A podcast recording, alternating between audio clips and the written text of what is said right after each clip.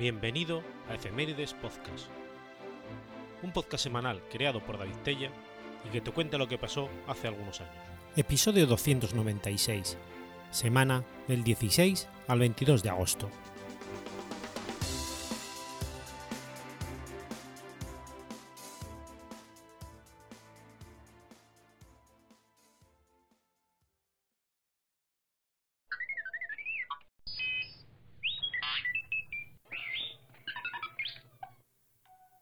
16 de agosto de 1845. Nace Jonas Liebmann. Gabriel Jonas Liebmann fue un físico luxemburgués y francés, galardonado con el Premio Nobel de Física en 1908 por su método de reproducción de los colores en fotografía, basado en el fenómeno de la interferencia. Su descubrimiento permite la reconstrucción íntegra del conjunto de las longitudes de ondas reflejadas por un objeto.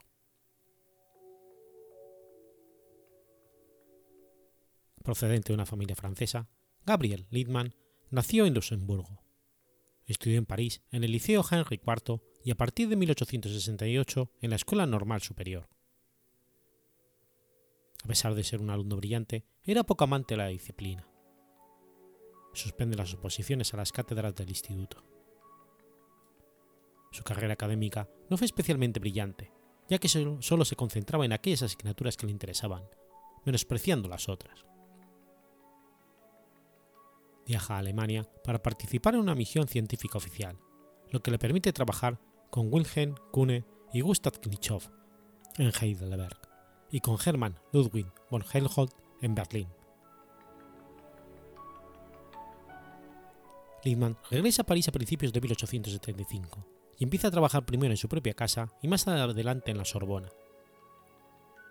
Defiende su tesis doctoral en ciencias el 24 de julio de ese mismo 1875. Se incorpora entonces al Laboratorio de Investigaciones Físicas de Jules Jamin, vinculado a la Escuela Práctica de Altos Estudios, hasta su nombramiento como profesor de la Facultad de Ciencias de París en 1878.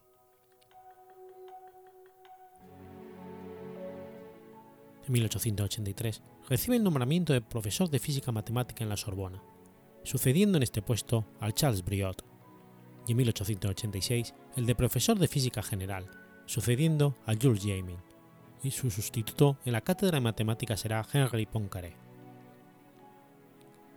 Ese mismo año es elegido en la Academia de Ciencias, en sustitución de Paul de Science, academia de la que será presidente en 1912. Pasa también a ser director del Laboratorio de Investigaciones Físicas.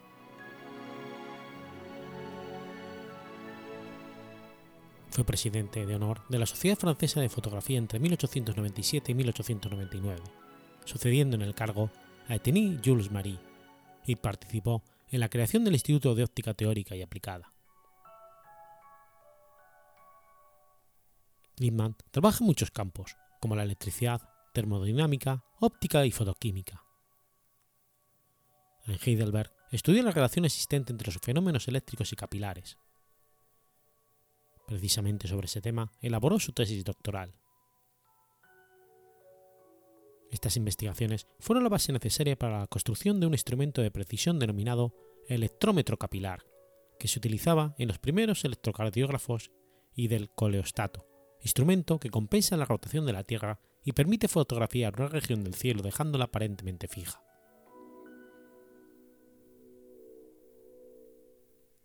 Inventó el procedimiento de fotografía en color Liebmann, que hasta 2005 seguía siendo el único que podía fijar el conjunto de los colores del espectro en vez de efectuar una descomposición tricorma.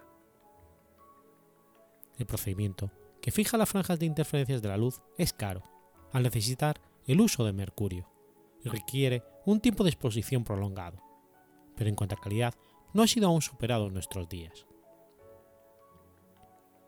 Es además especialmente interesante, puesto que es el único que permite un análisis cromatográfico completo a posteriori de los colores fijados, lo que es por naturaleza imposible con los procedimientos tricromos. El procedimiento de Liebmann sirvió de base en el descubrimiento de los hologramas.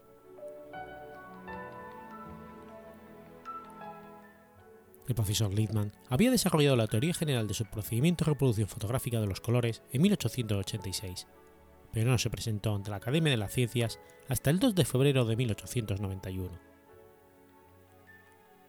El procedimiento está fundamentado en un método de interferencia. En 1893 pudo presentar ante la Academia fotografías tomadas por los hermanos Lumière en las que se reproducían los colores con un excelente ortocromatismo. Publicó de modo completo su teoría en 1894. Para fijar los colores, utiliza una placa de cristal recubierta de una emulsión fotosensible a base de nitrato de plata y bromuro de potasio. A continuación, la luz entra en la máquina y sigue dos caminos diferentes para impactar en la placa y hacer que reaccionen las partículas de placa. No hay que confundir este procedimiento con el autocrome de los propios hermanos Lumière, más conocido, y que ha dejado imágenes en color de finales del siglo XIX. Este procedimiento funcionaba con pigmentos, al contrario que el método de Lippmann. Este descubrimiento le valió percibir el Premio de Nobel de Física en 1908.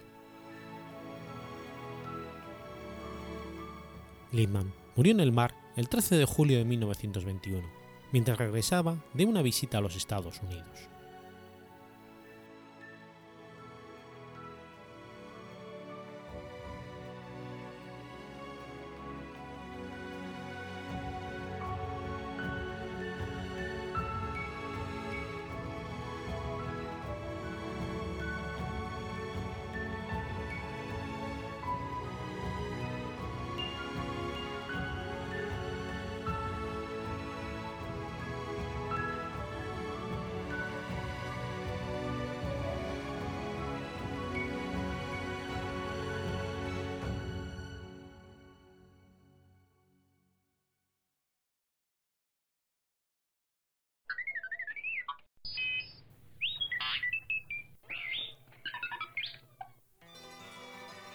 17 de agosto de 1962. Muere Peter Fetcher. Peter Fetcher fue un obrero de la construcción alemán que a la edad de 18 años se convirtió probablemente en la víctima más notoria del muro de Berlín, perpetrado por la Alemania Oriental. Aproximadamente un año después de la construcción del muro, Fexter intentó escapar de la República Democrática Alemana junto con su amigo Helmut Kulbeck. El plan consistía en esconderse en un taller de carpintería cerca del muro, para observar el movimiento de los guardias desde allí y poder saltar desde una ventana en el momento adecuado hasta el llamado corredor de la muerte, una franja de tierra entre el muro principal y un muro paralelo que recientemente se había empezado a construir, y correr por el mismo hasta una pared cercana a Checkpoint Charlie, en el distrito de Kreuzberg en Berlín Occidental. Sin embargo, cuando intentó escalar el muro, los guardias de la D8 Grace Policy dispararon. Aunque Kulbeck logró atravesar el muro, Fexter fue alcanzado en la pelvis, a la vista de cientos de testigos. Él cayó de nuevo hacia el corredor de la muerte del lado este, donde quedó a la vista de la gente situado en el lado occidental, entre la cual se incluían periodistas. A pesar de sus gritos, no recibió ayuda médica de ninguna parte y se desangró hasta morir aproximadamente una hora más tarde. Se formó una manifestación espontánea del lado oeste que gritaba asesinos a los guardias de la frontera.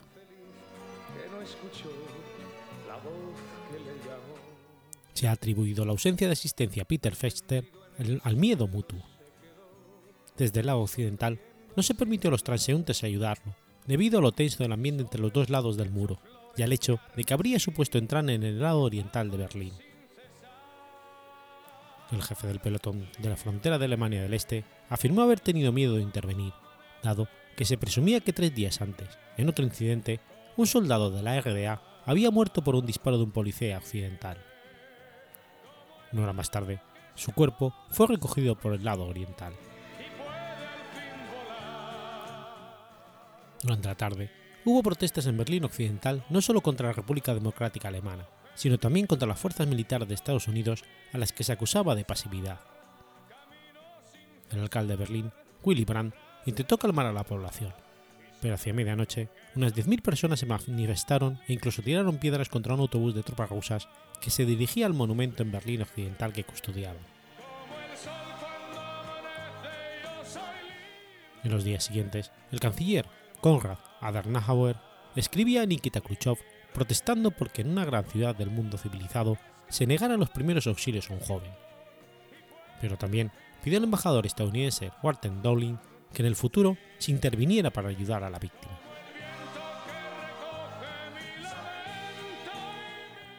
Se colocó una cruz en el lado occidental cerca del punto donde cayó y murió Fechner. En el primer aniversario de su muerte, Willy Brandt, entonces alcalde de Berlín Occidental, depositó una ofrenda de flores. Tras la reunificación alemana en 1990, se construyó el monumento de Peter Fester en el lugar donde cayó del lado este, y se ha convertido en punto focal de algunas de las conmemoraciones referentes al muro. La calle donde fue tiroteado toma su nombre a partir de agosto de 2012.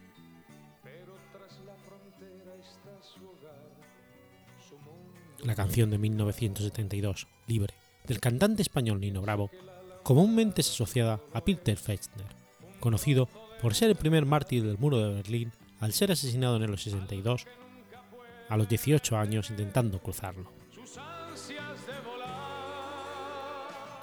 En marzo del 97, 35 años después de los hechos, dos antiguos guardias de Alemania del Este, Rudolf Friedrich y Henry Schreiber, fueron acusados de la muerte de Fexter, y allí admitieron haber disparado.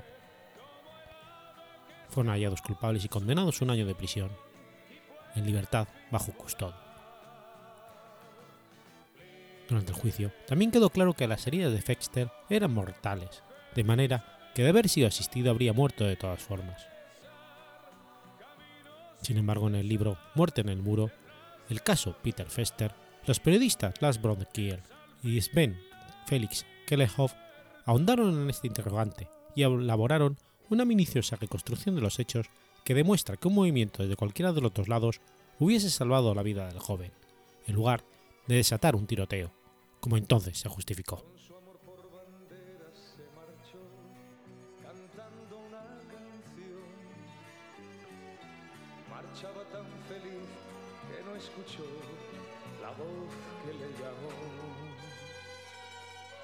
Y tendido en el suelo se quedó, sonriendo y sin hablar. Sobre su pecho flores carmesí brotaban sin cesar.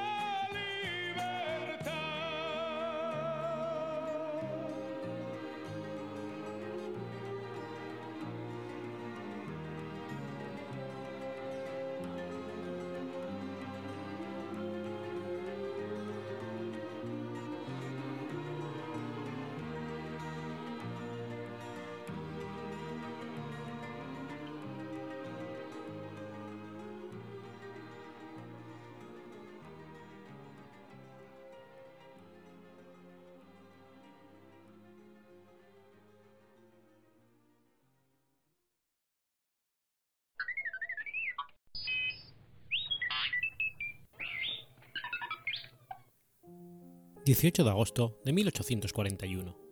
Sucede la batalla de Chacarilla. La batalla de Chacarilla fue un enfrentamiento de las guerras entre los unitarios y federales que tuvo lugar en la ciudad de San Juan. El 16 de agosto de 1841 se enfrentaron federales y unitarios en la batalla de Angaco, una de las más crueles y sangrientas de la historia de las guerras civiles argentinas. El triunfo fue para los unitarios que quedaron dueños del campo de batalla y volvieron a la ciudad de San Juan como vencedores. Ambos ejércitos finalizaron diezmados la contienda. El ejército federal perdió más de mil hombres, la mayor parte de sus bagajes y sufrió a 157 infantes presos. Los unitarios perdieron más de 170 hombres. Ambos bandos dejaron el campo de batalla a gran parte de sus oficiales. Finalizado el combate de Benavidez, se dirigió hacia la ciudad donde se simuló triunfador y pidió hombres para un supuesto combate final. Con esto logró reunir a 400 hombres y huyó hacia la Rinconada, donde se reunió con refuerzos de Mendoza al mando del coronel José Santos Ramírez, que sumó 300 efectivos de las tres armas, caballería, artillería e infantería. Después se movió hasta Rawson, a 5 kilómetros de San Juan. Hacha se mantuvo en el campo de batalla atendiendo a sus heridos y el 17 volvió a la ciudad de San Juan, donde fue recibido alegremente por los partidarios unitarios.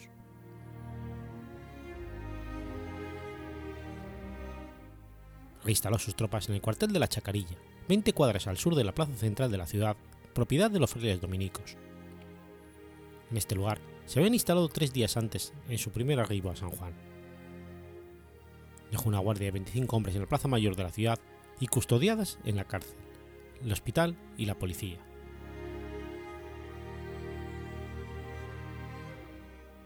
Hacha, exhausto por su travesía primero y por el arduo combate en Agaco y queriéndose seguro en la ciudad, había decidido esperar en ella a la Madrid, quien avanzaba desde La Rioja con el grueso del ejército unitario. El 17 de agosto se llamó a elecciones y Hacha fue elegido gobernador de San Juan. El día 18 de agosto arreciaba con violencia el viento zonda, viento cálido y seco que sofoca a las personas, que a las 3 de la tarde se transformó en una gran tormenta de viento y tierra. Un joven llegó con la noticia de que Benavídez avanzaba hacia la ciudad con sus tropas, pero fue desatendido por los soldados que se llaman prontos a almorzar y encerrados para escapar de la tormenta. Oculto por el fuerte viento y la tierra que levantaba Benavídez, logró ingresar a la ciudad sin ser notado y atacó por sorpresa a los unitarios que no tuvieron tiempo de tomar sus armas. Los federales capturados en Angaco, que se hallaban presos, cayeron en cuenta de, que lo, de lo que sucedía y atacaron a sus custodios.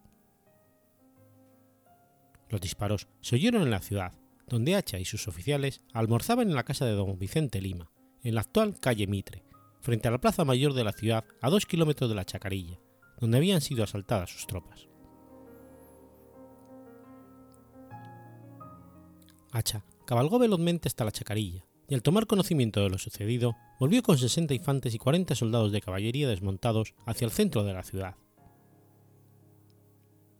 En el camino recibió una descarga de fusilería donde murió un tercio de su ya reducido ejército, y Lorenzo Álvarez, jefe del batallón Libertad. Hacha fue herido en la cabeza. Al regresar a la ciudad, se enteró que las custodias que había dejado habían intentado volver a la chacarilla y habían caído muertas por la artillería. Hacha se hizo fuerte en la Plaza Mayor, puso guardias en las calles de acceso y él personalmente subió a la torre de la catedral, que brindaba una visión inmejorable de la ciudad. Ya había llegado la noche.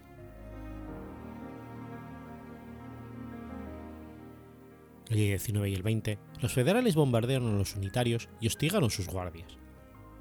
También cortaron las acequias dejándolos asediados sin agua. La Madrid había prometido a Hacha llegar a la ciudad el día 18. Los sitiados esperaban su arribo con una única esperanza. El de 21 por la noche, un vigía dio aviso de que Gregorio Araoz de la Madrid, con el grueso del ejército unitario, de cual Hacha era la vanguardia, se hallaban en Angaco. Benavidez ordenó un ataque con jinetes e infantes y derrotó a los unitarios que se refugiaron en el interior de la torre de la catedral. En este ataque cayó muerto por hachazo José Francisco Álvarez, oficial unitario que había sido gobernador de Córdoba. Allí se encontraban 70 soldados, Hacha y el capitán Ciriaco La Madrid, hijo del general y de tan solo 19 años. A la mañana del día 22, Mariano Hacha, casi sin municiones, se defendía tirando piedras y ladrillos desde la torre. Benavidez, que no había querido una matanza innecesaria, se vio oprimido por la próxima llegada de la Madrid y decidió bombardear la torre. Hizo emplazar los cañones en la plaza para ello. A las 10, Mariano Hacha hizo bandera blanca para parlamentar. El coronel José Santos Ramírez fue a la torre e intimó a Hacha a rendirse y entregar su espada, prometiendo la vida a todos. Mariano Hacha se rindió y entregó su espada y su puñal, que le fue devuelto por el, por el general sanjuanino. Hacha fue apresado en la casa misma de Benavides. El día 23, recién ingresó la Madrid a la ciudad de San Juan, que había sido abandonada por las tropas federales el general unitario tomó prisioneros a la esposa de Benavides, sus hijos y su suegra, con el objeto de cambiarlos por su hijo Ciriaco y sus oficiales. El ejército unitario sería derrotado y disuelto exactamente un mes después en la batalla de Rodeo del Medio, en la provincia de Mendoza. Esto permitiría a los federales volver a San Juan. Benavidez envió a Hacha a la provincia de San Luis, vigilado por el coronel José Santos Ramírez con 500 hombres, donde se lleva al Dao con su ejército.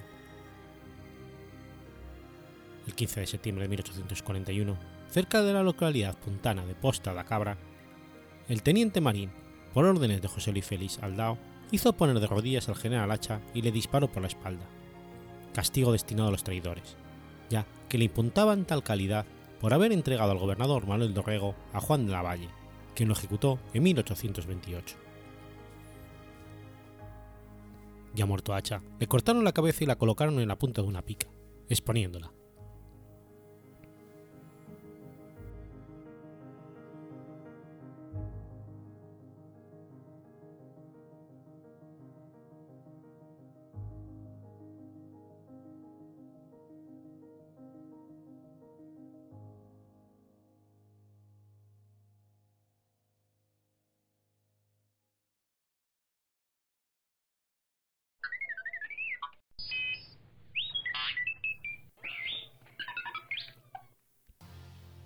19 de agosto de 1905.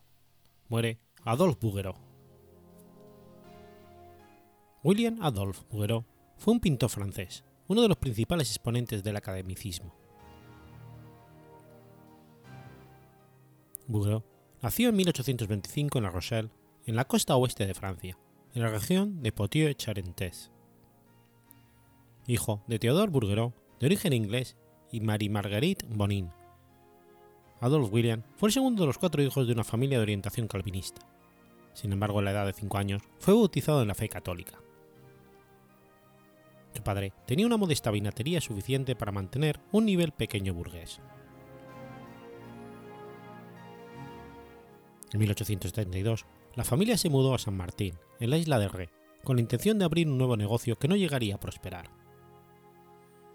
William, inicialmente inscrito en la escuela local, donde al parecer solía llenar de dibujos sus libros y cuadernos, fue enviado a vivir con su tío Eugène, de 27 años, joven cura en la iglesia de Saint-Étienne en Mortagne-sur-Gironde, que posiblemente estimuló su sensibilidad e inquietudes artísticas. En 1839, Eugène decidió enviar a su sobrino a la escuela de Pons a estudiar arte clásico, religión e historia antigua, entre otras materias. Más tarde, con 16 años, Burguero tomó clases de dibujo con Louis Charles, discípulo de Ingres.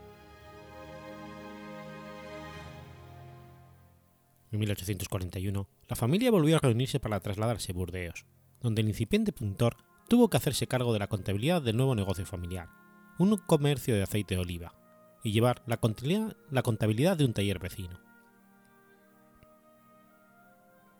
A condición de que no descuidara sus obligaciones y no se convirtiera en artista, su padre finalmente le dejó inscribirse en la Escuela Municipal de Arte, donde fue admitido en las clases avanzadas de Jean-Paul Arlaus, dos horas diarias.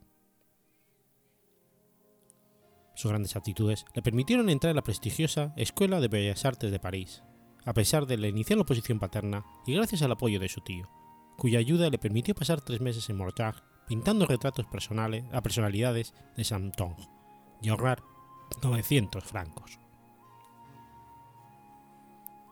Gracias a una carta de recomendación de Laus, obtuvo empleo en el estudio de pintura de Picot en París, donde según su propio testimonio, trabajó como un esclavo sin apenas tiempo para dormir. Finalmente, en el mes de abril de 1846, William fue aceptado en la Escuela de Bellas Artes y en 1850 gana el Grand Prix de Roma y con ello una beca para estudiar allí. Los ganadores del Grand Prix eran enviados a la Villa Medici. Durante tres años y cuatro meses viajó por Italia pintando copias de obras maestras. De vuelta a París, consiguió una segunda medalla en el Salón en 1854. Su popularidad y prestigio académicos crecieron rápidamente, y en el 57 el, Napoleón, el emperador Napoleón III le encargó un retrato de sí mismo a la emperatriz, así como en la pintura histórica Napoleón III visitando las inundaciones de Tarascón.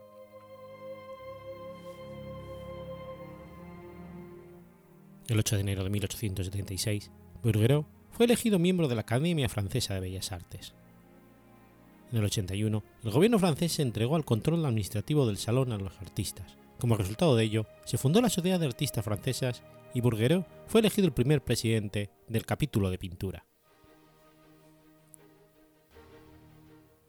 En 1903 fue nombrado Gran Oficial de la Legión de Honor y le invitó a participar en la conmemoración del centenario de, en Villa Medici.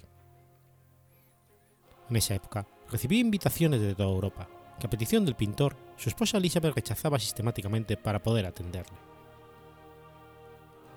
A finales de 1903, su precaria salud ya le impedía escribir o pintar. Murió de un problema cardíaco en su casa de La Rochelle la noche del 19 de agosto de 1905.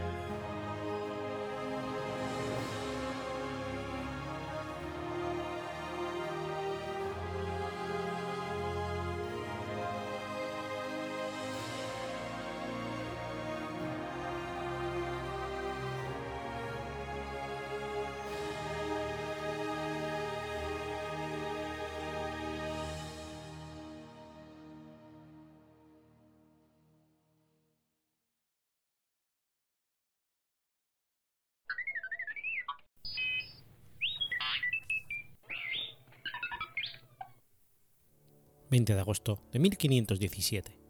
Nace Antoine Perrenot.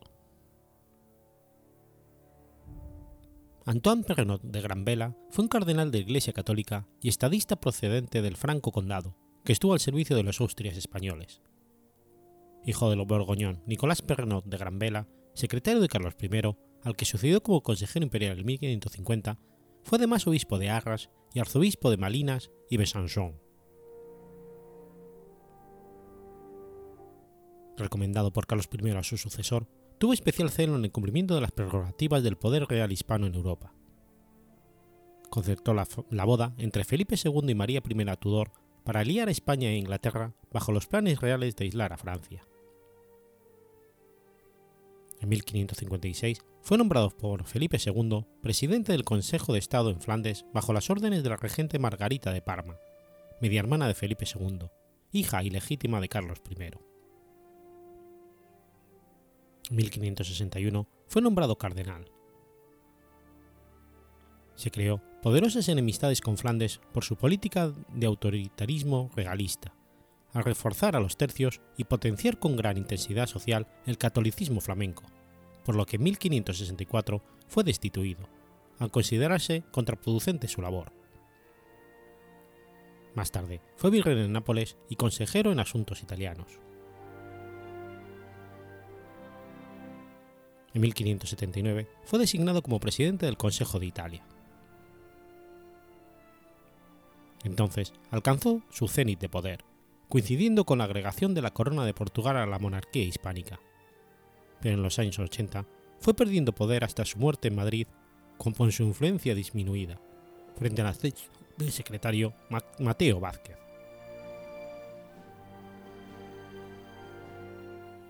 Como gran hombre de Estado que fue, a lo largo de su vida produjo miles de misivas que forman un rico corpus de correspondencia, conservado por muy diversos centros de investigación europeos, tanto archivos como bibliotecas. En España, donde más se halla correspondencia suya y minutos de él, es en la Biblioteca Nacional, el Archivo General de Simancas y la Real Biblioteca. El fondo epistolográfico de la Real Biblioteca está formado por casi un centenar de manuscritos con cartas dirigidas a Antoine Perrenot o con minutas del Borgoñón, y suponen un conjunto documental de máxima relevancia para el conocimiento de la monarquía de los Austrias en el siglo XVI. Los aspectos sobre los que aporta luz son múltiples, desde los mecanismos de gobierno a cuestiones de geopolítica militar, desde entresijos de la vida en corte a circunstancias de la vida artística en Europa.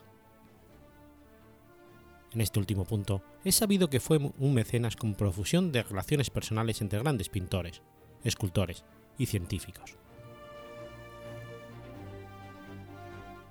Se conocen de antiguo las cartas presentes de Tizano y el general Mercator, que no son cartas meramente de cortesías, sino de contenido, por ejemplo, sobre la declinación magnética en el caso de Mercator. No solamente hay numerosas cartas de humanistas y otros hombres de letras continentales, sino asimismo españoles. En avisos, boletín de noticias de la Real Biblioteca, se han ido editando dichas cartas tras un breve comentario de presentación del documento.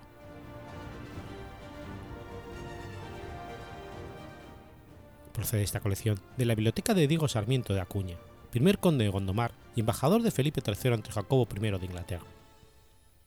No está claro si el fondo graveliano fue adquirido por don Diego o ya por su hijo don Antonio, legado real de Felipe IV, precisamente en Besançon, cuando se deshicieron las colecciones familiares de los Granvelle, hacia finales de los años 30 del siglo XVII.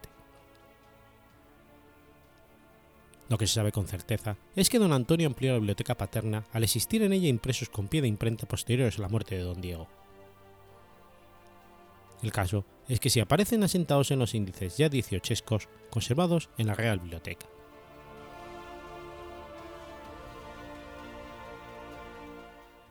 Conocida la colección episcopográfica por los investigadores, ha sido trabajada desde hace décadas y sigue siéndole, a ser un amplio corpus de unas 14.000 cartas que ofrecen multitud de aspectos inéditos y de interés para los historiadores modernos de la política de Estado, del arte y del libro. Aunque hay algunos manuscritos dispersos en la colección general de manuscritos, se compone el fondo graveliano de una serie que va de los manuscritos 2248 al, al 2325. Son volúmenes facticiosos encuadernados en la actual pasta valenciana a principios del siglo XIX tras ingresar en 1806, eliminándose como era habitual entonces los pergaminos de las cubiertas. Se organizan por lenguas, agrupándose los de determinada lengua, y los hay en latín, español, francés, italiano y alemán,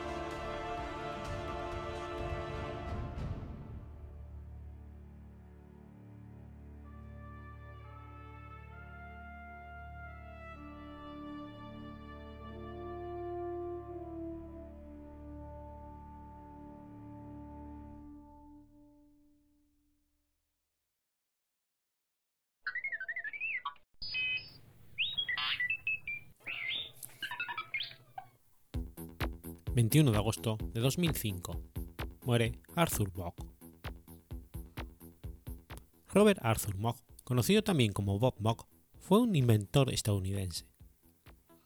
Es famoso por crear, junto con otras personas, la versión práctica del sintetizador, instrumento musical electrónico con el que se puede crear una gama infinita de sonidos. Nació en Nueva York. De pequeño estudió piano siguiendo los deseos de su madre. No obstante, nunca pensó en dedicarse a la música y prefirió seguir los pasos de su padre, George Moog, ingeniero eléctrico en la compañía Edison. El niño mostró interés por la electrónica y desde los 10 años su afición era construir instrumentos musicales electrónicos. De hecho, a los 15 años de 1949, vio un artículo en una revista sobre cómo construir un teremín y animado por su padre, Bob lo construyó. A partir de entonces, siempre con la experta ayuda de su padre, Bob se dedicó a construir teremines que después vendía. Años después, en 1954, estableció su propia compañía, RA Moog Corporation, para la fabricación y comercialización de teremines, que se distribuían bajo la fórmula de Aldo tú mismo. Se mandaban las piezas junto con su manual de montaje. El precio de la unidad era de solo 50 dólares. Este negocio permitió a Bob y a su padre, con el que estaba asociado, amasar una pequeña fortuna. Aunque durante casi 10 años Bob se dedicó exclusivamente a fabricar teremines, continuó sus estudios, al tiempo que tocaba el piano en un cuarteto de música de baile. En cuanto a su formación, Bob estudió el bachillerato en la Escuela de Ciencias del Bronx, física en la Queens College y después ingeniería eléctrica en la Universidad de Columbia, para finalmente doctorarse en la ingeniería física por la Universidad de Cornell en 1965. Cuando tenía 20 años, conoció a Raymond Scott, un prestigioso pianista, conocido por ser el compositor de las melodías de muchos de los dibujos animados de Warner Bros. Ambos compartían su interés por los instrumentos musicales y Scott, mostró a Moog uno inventado por él, el electronio, que era capaz de generar melodías de forma aleatoria. Aquel instrumento puso a Bob tras la pista del sintetizador de sonido. A finales de 1963, Moog conoció al compositor experimental Herbert Deutsch, quien en su búsqueda por sonidos electrónicos nuevos inspiró a Moog a crear su primer sintetizador, el sintetizador modular Moog. El Moog modular, aunque era conocido con anterioridad por la comunidad educativa y musical, fue presentado en sociedad en el otoño de 1964, cuando Bob hizo una demostración durante la convención de la Sociedad de Ingeniería de Audio celebrada en Los Ángeles. En esta convención, Moog recibió sus primeros pedidos y el negocio despegó. La compañía Moog Music creció de forma espectacular durante los primeros años, haciéndose más conocida cuando Wendy Carlos edita el álbum de estudio Conectado a Bax en 1968, siendo este el primer disco en intentar el empleo de sintetizadores como alternativa a la orquesta. Wendy Carlos había ayudado a Moog en el desarrollo de su primer sintetizador comercial. Ayudó a promover esta tecnología, que era mucho más difícil de usar que hoy en día. George Kisley, un compositor estadounidense de ascendencia judío-alemana, fue la primera persona en usar el sintetizador Moog modular en un concierto en directo. Kisley grabó en 1969 el álbum Studio Music To Moog Me By, un disco clásico con el sintetizador Moog, que consistía principalmente en versiones de canciones de los Beatles, Beethoven y Simon Garfunkel. Este disco está incluido el tema original de Kelly Popcorn, la primera melodía hecha con el sintetizador modular Moog en alcanzar fama comercial dentro de la música popular, sobre todo gracias a la versión que hizo Stan Free para el grupo también estadounidense Hot Butter en 1972, convirtiéndose en un gran éxito y siendo el primer tema de música electrónica hecho con un sintetizador, en llegar a los primeros lugares en la lista de éxitos de música pop de todo el mundo. Bob diseñó y comercializó nuevos modelos como el Mini Moog, la primera versión portátil del Moog modular, el Moog Taurus, el Polymog, el Memory Moog y el Mini Moog entre otros. no supo gestionar bien su empresa y esta pasó de tener listas de espera de nueve meses a no recibir ni un solo pedido. Agobiado por las deudas, perdió el control de la empresa, que fue adquirida por la inversionista, aunque continuó diseñando instrumentos musicales para él hasta 1977, cuando abandonó Moog Music y se mudó a un pequeño poblado en las montañas Apalaches. Sin Bob, Moog Music se fue a pique poco después. Bob no se dio por vencido y al año siguiente, 1978, fundó su segunda compañía, Big Briar, especializada en la fabricación de instrumentos a medida y cajas de, efectos de sonido. Compaginaba este nuevo negocio con la enseñanza. Fue contratado como profesor para la investigación musical por la Universidad de Carolina del Norte en Chapel Hill y se trasladó a vivir, por ese motivo, a la ciudad de Asheville. Como profesor, empezó a dar conferencias en todo el mundo, siendo muy solicitado por su gran aportación a la música electrónica.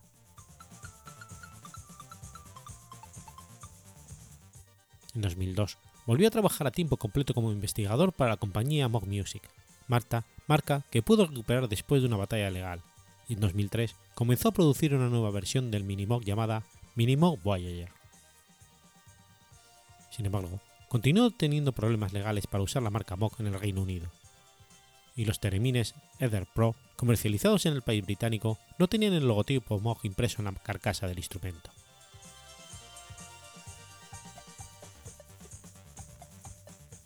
Robert falleció en su casa de Asheville de un tumor cerebral el 21 de agosto de 2005, cuatro meses después de que le fuera diagnosticado glioblastoma, un incurable tipo de cáncer debido a su agresividad. Al día siguiente, medios de alcance mundial como la BBC hicieron pública la noticia de su óbito. Su familia ha establecido en su memoria el Fondo Conmemorativo Bob dedicado al avance de la música electrónica.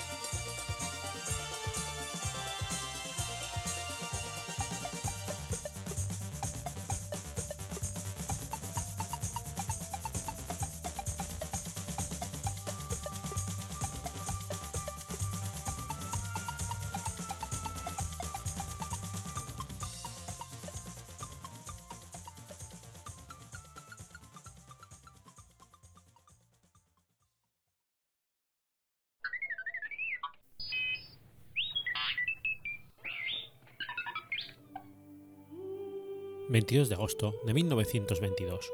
Muere Michael Collins. Michael Collins fue un líder revolucionario irlandés. Sirvió como ministro de Finanzas de la República Irlandesa, director de inteligencia del IRA y miembro de la delegación irlandesa que negoció el Tratado Anglo-Irlandés, siendo también presidente del gobierno provisional y comandante en jefe del Ejército Nacional.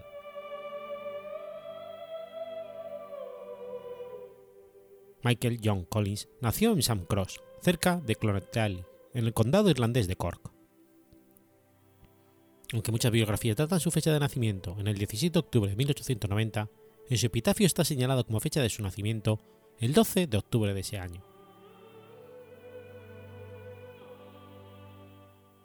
Su familia tuvo ciertos títulos nobiliarios como señores Dewey Chonail, cerca de Limerick, pero como otros muchos irlandeses, habían sido desposeídos de los mismos y relegados al estatus de simple granjero.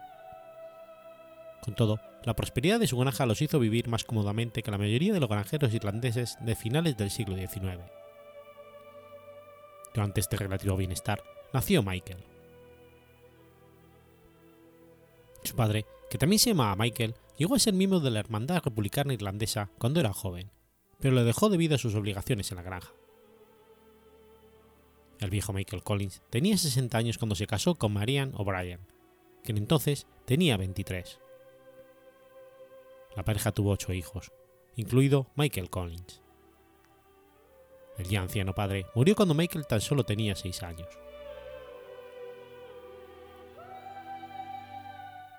Desde pequeño, Michael Collins se mostró como un niño brillante y precoz, con un fuerte temperamento y una apasionada simpatía por el nacionalismo irlandés, estimulado por el herrero local James Santry y más tarde por la Escuela Nacional de Elizabeth, por el rector Dennis Lyons, un miembro de la Hermandad Republicana Irlandesa.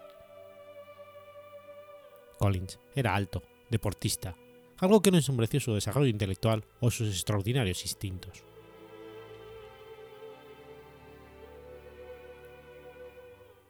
Después de dejar la escuela a los 15 años, Michael siguió los pasos de muchos irlandeses, especialmente de la zona de Clonetty, y se mudó a Londres, donde trabajó como cartero desde el mes de julio de 1906.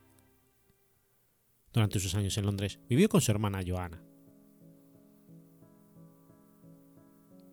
Se afilió a la Asociación Local Atlética Gaélica y a través de esta la Hermandad Republicana Irlandesa, una organización secreta que promovía la independencia de Irlanda. Sam Maguire, un protestante republicano de Durham, Hawaii, introdujo a un joven Michael Collins de 19 años en la IRB, organización donde con el paso del tiempo desempeñaría un papel fundamental. La primera actuación de Michael Collins tuvo lugar durante el alzamiento de Pascua de 1916.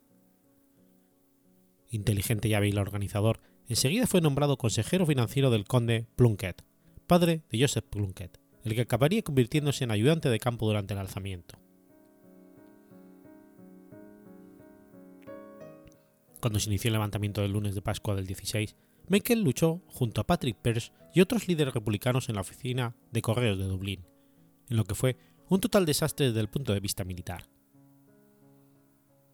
Mientras algunos celebraban que el levantamiento se hubiera producido, siguiendo la doctrina de Pearce del sacrificio de sangre, Collins criticaba la toma de posiciones indefendibles y muy vulnerables, como San Stephen's Green, de la que era imposible escapar y que eran muy difíciles de abastecer. Durante la Guerra de Independencia se aseguró de evitar este tipo de posiciones, llevando a cabo una guerra de guerrillas contra los británicos, minimizando pérdidas y maximizando resultados.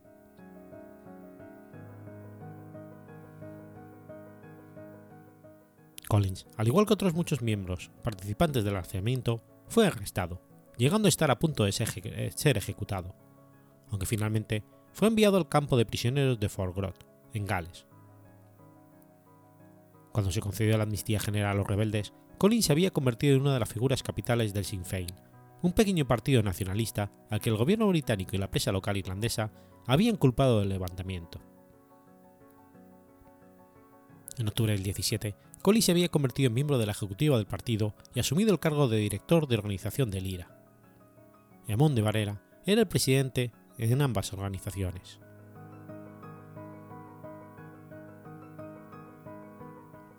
Como todos los miembros veteranos del Sinn Féin, Michael fue elegido en las elecciones generales del 18 en el, Reino Unido para representar a Irlanda en la Cámara de los Comunes. Collins ganó el escaño de diputado por Corsur, pero a diferencia de sus rivales del Partido Parlamentario Irlandés, los miembros del Sinn Féin habían anunciado que no ocuparían sus asientos en el Palacio de Westminster, sino que se reunirían en un Parlamento irlandés en Dublín.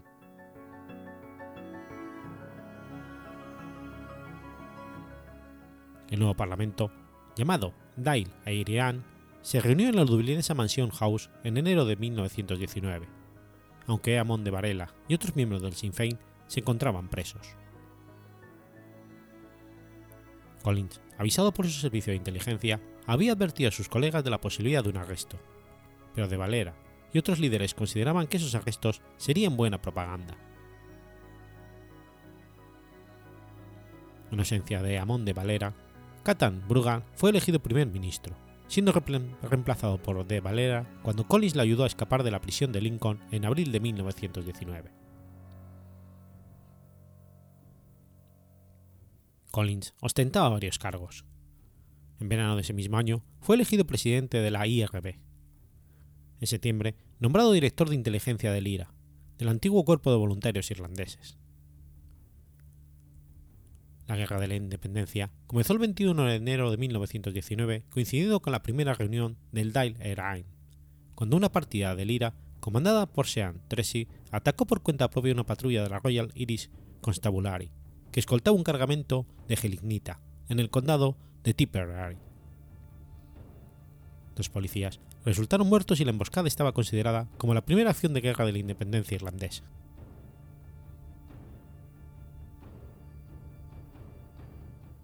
En ese mismo año, el ya bastante tareado Collins fue nombrado por De Valera como ministro de Fianzas. Obviamente, dadas las circunstancias, los cargos ministeriales existían solo sobre papel. Sin embargo, Collins fue capaz de organizar una emisión de bonos con carácter de préstamo nacional para financiar a la nueva República Irlandesa. La URSS, que estaba inmersa en su propia guerra civil, ordenó a Ludwig Martens jefe de la joven diplomacia soviética en Nueva York, la compra de los títulos emitidos por la República Irlandesa a través de Henry Boland, ofreciendo algunas de las joyas de la corona rusa como contrapartida. Dichas joyas permanecieron a salvo en Dublín hasta que fueron encontrados por casualidad en los años 30.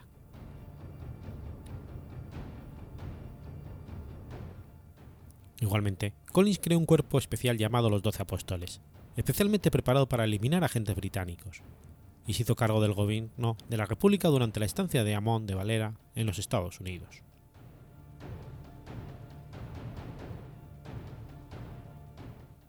Michael Collins y Richard Mulcahy fueron los dos primeros y principales organizadores del IRA.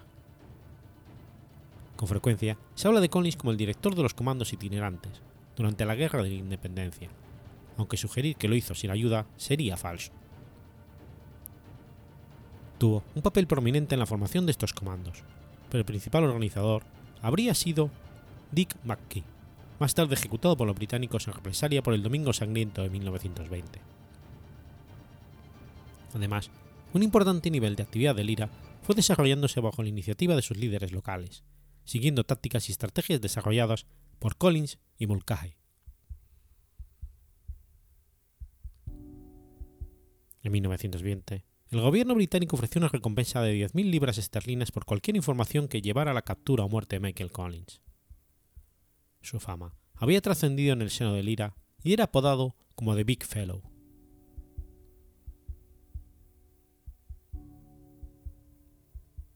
Entre otros líderes nacionales, se enemistó especialmente con Catal Bruja, ministro de la guerra, ya que el puesto de jefe de inteligencia de Collins hacía que ambos chocaran continuamente. También se deterioraron paulatinamente sus relaciones con el presidente del Daily Aeriam, Eamon de Valera.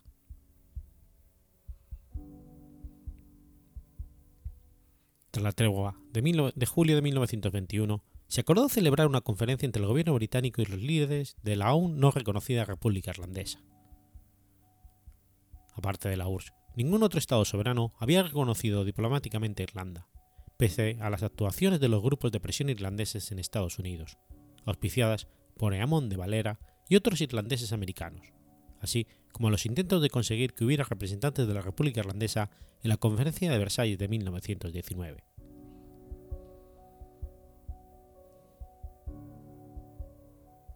En agosto del 21, Eamon de Valera hizo que, el Dáil Éireann extendiera su cargo de primer ministro a presidente de la República Irlandesa, lo que lo convertía en jefe de Estado y le igualaba a Jorge V en las negociaciones finalmente anunció que ya que el monarca británico no asistía a las reuniones, él tampoco lo haría. Así las cosas, Eamon de Valera decidió nombrar una delegación encabezada por Arthur Griffin y Michael Collins para llevar a cabo las negociaciones. Collins protestó ante esta decisión. En primer lugar, porque no se consideraba un hombre de Estado, y en segundo lugar, porque si participaba en las negociaciones sería reconocido por los ingleses, lo que mermaría su efectividad como jefe militar si se reiniciaban las hostilidades. Collins sabía que el tratado, en particular la cuestión de la, de la partición, no sería bien recibido por el pueblo irlandés. Al firmar el tratado comentó, he firmado mi propia sentencia de muerte. Las negociaciones concluyeron con la firma del Tratado Anglo-Irlandés del 6 de diciembre de 1921, abrían la puerta a un nuevo Estado, llamado Estado, Libre Irlandés, traducción literal del término Sartrath Eiream, que figura en los encabezados de las cartas de De Valera.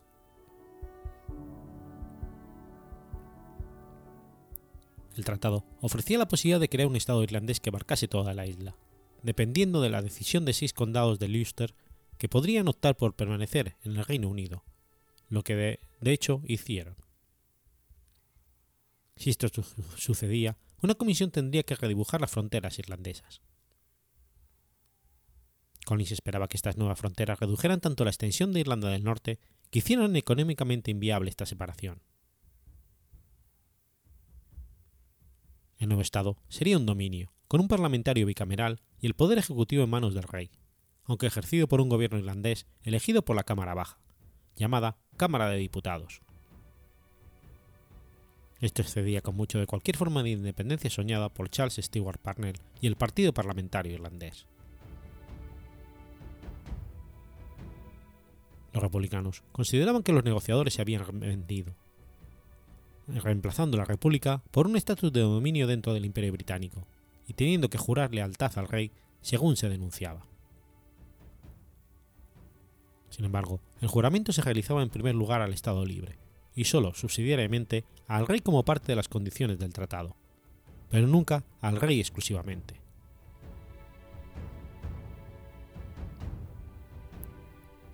El Sinn Féin se dividió en torno a la cuestión y el Dáil Éireann fue el escenario de amargos y duros debates durante 10 días hasta que finalmente el tratado fue aprobado por 64 votos contra 57. Durante el proceso, Catabruga remarcó que Michael Collins no era un militar experto, aunque los periódicos lo describieran como el hombre que agarró la guerra. Yamón de Valera se unió a la facción antitratado, negándose a hacer cualquier tipo de concesión a los británicos.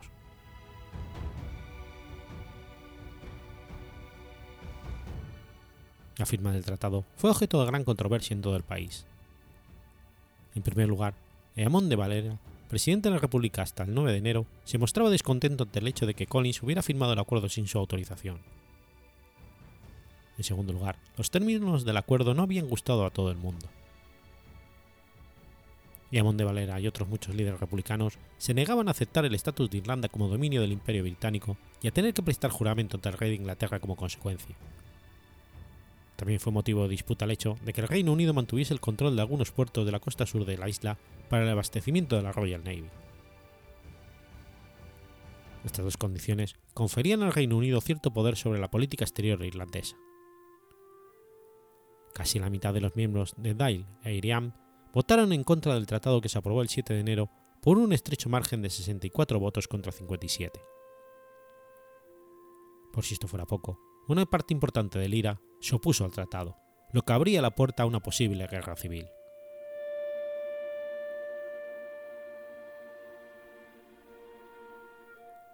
Según la Constitución de 1919, el Dain Eram continuó existiendo.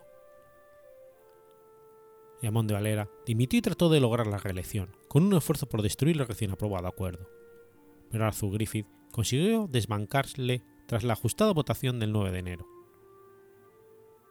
Sin embargo, este gobierno no tenía existencia legal según la Constitución del Reino Unido, por lo que paralelamente se formó otro gobierno que correspondía al nombre de Cámara de los Comunes de Irlanda del Sur.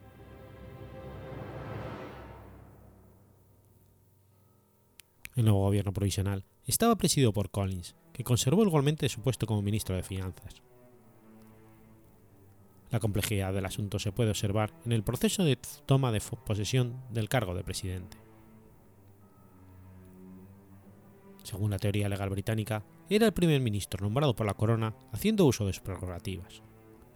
Para ocupar su cargo, tuvo que entrevistarse formalmente con Lord Teniente de Irlanda, el vizconde de Fitzalan, cabeza de la administración británica en Irlanda. Desde la óptica republicana, Collins se reunió con Fitzalan para recibir el castillo de Dublín, sede del gobierno británico en Irlanda. Una vez hecho esto, Fixalan seguiría ocupando el cargo de virrey de Irlanda hasta diciembre del 22. Según la teoría constitucional británica, se reunió con Fixalan para proceder al besamanos, el hecho en sí de reunirse más que la firma de cualquier documento. Instalaba propiamente a Collins en el puesto.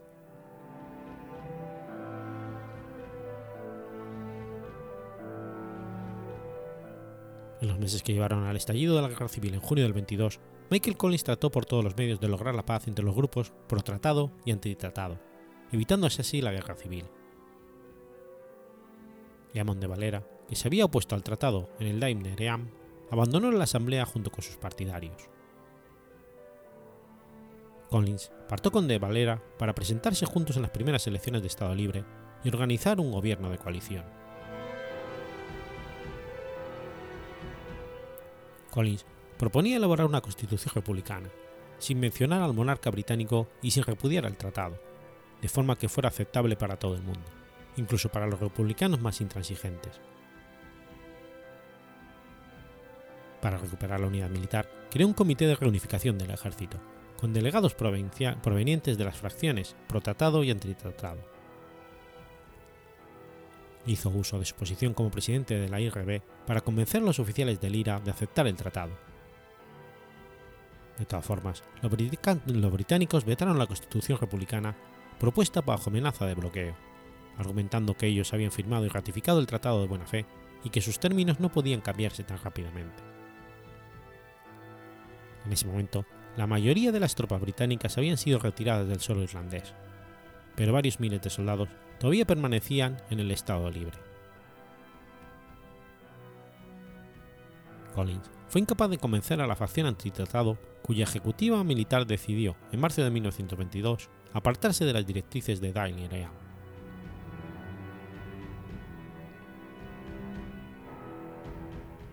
Michael Collins dio la orden de bombardear Fort Courts con proyectiles de artillería. El edificio había sido tomado por las fuerzas antitratado del IRA el 14 de abril del 22. Bombardeada por las fuerzas del Ejército Nacional el 28 y 29 de junio, una gran explosión de las municiones almacenadas destruyó la oficina de registros públicos el 30 de junio, y con ella una enorme porción de la memoria cultural de Irlanda. Este hecho desencadenó la guerra civil irlandesa.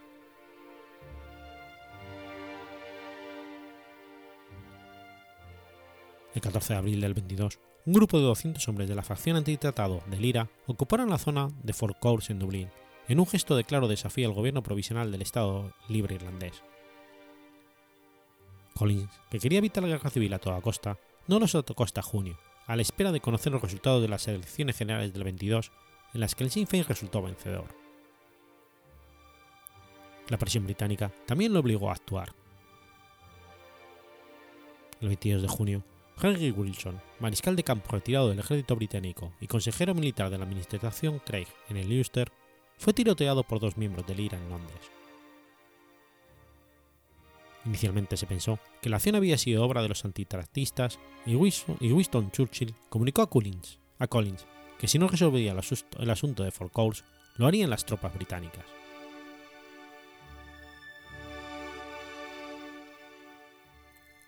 El asesinato de Wilson obligó a Collins a tomar cartas en el asunto de Fort Courts, máxime cuando los hombres atrincherados secuestraron al general del gobierno provisional, O'Connell. Tras un último intento de negociación, Michael Collins tomó prestado dos piezas de artillería de 18 libras del ejército británico y bombardeó Fort Courts hasta, hasta lograr la rendición de los rebeldes. Esta acción, conocida como la Batalla de Dublín, marca el comienzo de la guerra civil irlandesa entre el IRA antitratado y las fuerzas del gobierno provisional. Bajo la supervisión de Collins, el Estado Libre tomó rápidamente el control de Dublín. En julio, las fuerzas antitratado controlaban la provincia del, Munster y otras áreas del país. Ramón de Valera y otros detractores del tratado se alinearon con los rebeldes, a mediados del 22, Collins dimitió de su puesto como presidente del gobierno provisional para convertirse en comandante en jefe del ejército, un ejército regular, estructurado y uniformado que se creó en torno al IRA protratado. El ejército del Estado Libre estaba financiado y armado por los británicos, y sus filas engrosaron rápidamente con veteranos irlandeses del ejército británico y jóvenes que no habían estado asociados con el IRA durante la Guerra de la Independencia.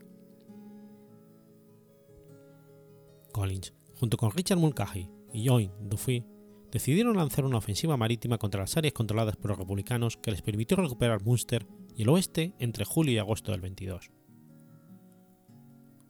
Durante la ofensiva, Collins se desplazó a su Cork natal pese a la oposición de sus colegas y al hecho de sufrir dolores de estómago y depresión. Se dice que Collins comentó, no me dispararían en mi propio condado. La cuestión de por qué Collins se puso en peligro visitando el sur del país, cuando buena parte de él aún estaba en manos de rebeldes, ha sido frecuentemente objeto de debate. En la ciudad de Cork se entrevistó con Sean Egarty y Flory O'Donoghue, miembros neutrales del IRA, para contactar con los líderes republicanos Tom Berry y Tom Hales, con intención de proponerles una tregua. En la carretera de Mandon, en el pueblo de Beal Nambata, la columna de Collins se detuvo para pedir direcciones. El hombre al que preguntaron, Tiny Long, formaba parte del IRA antitratado. Se preparó entonces una emboscada para el viaje de retorno del convoy de vuelta a la ciudad de Cork sabían que Collins regresaría por la misma ruta, ya que las otras carreteras entre Cork y Mandon habían sido bloqueadas por los rebeldes. Los emboscados, comandados según se dice por Liam Daisy, se habían dispersado a las 8 de la tarde cuando Collins y sus hombres volvieron a pasar por Bell Bat. Pero cinco miembros de la partida permanecieron en el lugar y abrieron fuego sobre el convoy. Habían colocado una mina en el camino, que podía haber matado a mucha más gente. Sin embargo, estaba desconectada en el momento que empezó el tiroteo. Collins resultó muerto en el tiroteo, que duró aproximadamente 20 minutos, entre las 8 y 8 y 20. Fue el único muerto durante el ataque. Había dado la orden de detenerse y responder al fuego enemigo, en lugar de seguir conduciendo su coche o haberse pasado el vehículo blindado que les acompañaba, como su acompañante Emmett Dalton había recomendado murió al intercambiar disparos de rifle con los emboscados. Bajo la protección de vehículo blindado, el cuerpo de Michael Collins fue cargado en el coche de viaje y llevado a Cork. Collins tenía 31 años en el momento de su muerte y estaba prometido con su novia, Kitty Kernan.